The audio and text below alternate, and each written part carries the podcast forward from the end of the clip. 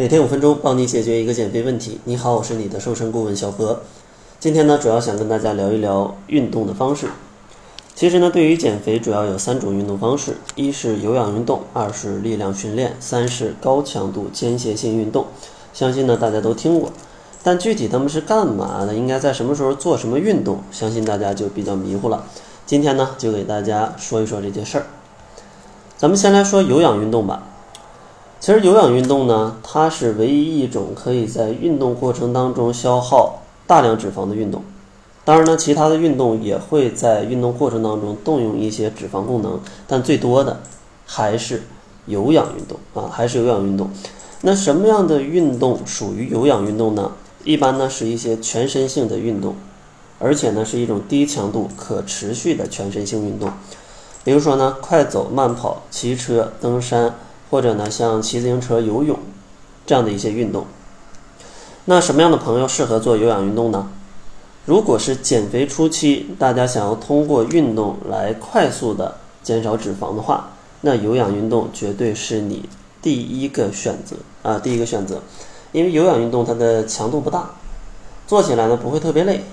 这样的话也比较适合没有运动基础的朋友去练习。而且呢，有氧运动它的燃脂效果。在这三种运动当中是比较不错的，所以说坚持一段时间也会有一定的效果。但是如果你的体重比较大，那就不建议选择像跑步啊、像登山呐这样的运动，因为这些运动可能对你的关节、膝关节的一个磨损是比较大的。建议大家选择像骑车呀、游泳啊这样对关节冲击小的运动。然后咱们来说力量训练。其实力量训练它的主要的作用就是帮助你去增加肌肉啊，通过一些运动对肌肉产生一些局部的刺激，来锻炼局部的肌肉。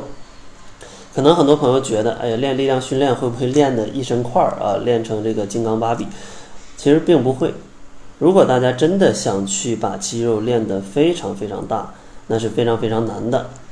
可能呢，每周只能休息一到两天，每次运动呢，可能都要运动一到两个小时，外加上非常丰富的饮食，才可以去把肌肉增长到那么大。而且呢，没有个半年一年，你想增加到像健美教练或者说健身教练那么大的块儿，也是不可能的。所以说啊，这一道坎儿基本就把大多数人都拦在门外了。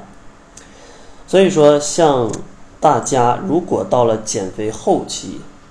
可以去增加一些力量训练，比如说你的 BMI 已经低于了二十一，或者说呢你的身形已经比较瘦，你想去局部雕塑一些线条，那这样的话可以去局部训练一下你的肌肉。当然呢，做力量训练最好啊，还是建议大家去健身房请一个健身教练，因为刚开始你去做力量训练的时候，你是找不好肌肉发力的感觉的。而且呢，你对重量的一个选择、动作的一个选择上都不是很专业，可能起不到很好的效果，反而把力量训练做成了有氧，那这样的话对肌肉的刺激是非常差的啊，非常差的。所以说呢，如果你真的到了减肥后期，那你就不要再过于的在意体重了，可以去尝试把目光放到体型上，然后去健身房找一个健身教练来帮助你雕塑你的线条。最后一种运动方式呢，就是高强度间歇性运动。可以理解为就是力量训练，再加上有氧啊，中间可能稍做休息这样的一种运动方式。这种运动方式它最大的优点就是运动的形式是多种多样的啊，因为在运动过程当中，可能一会儿要做会儿俯卧撑，一会儿做一会儿卷腹，一会儿再开合跳啊，一会儿再高抬腿，所以说做起来是比较有乐趣的。然后呢，它的效果就要在力量训练跟有氧运动。中间，它既可以刺激你的肌肉，又可以又可以有一定的燃脂效果，但是呢，都没有之前两者强。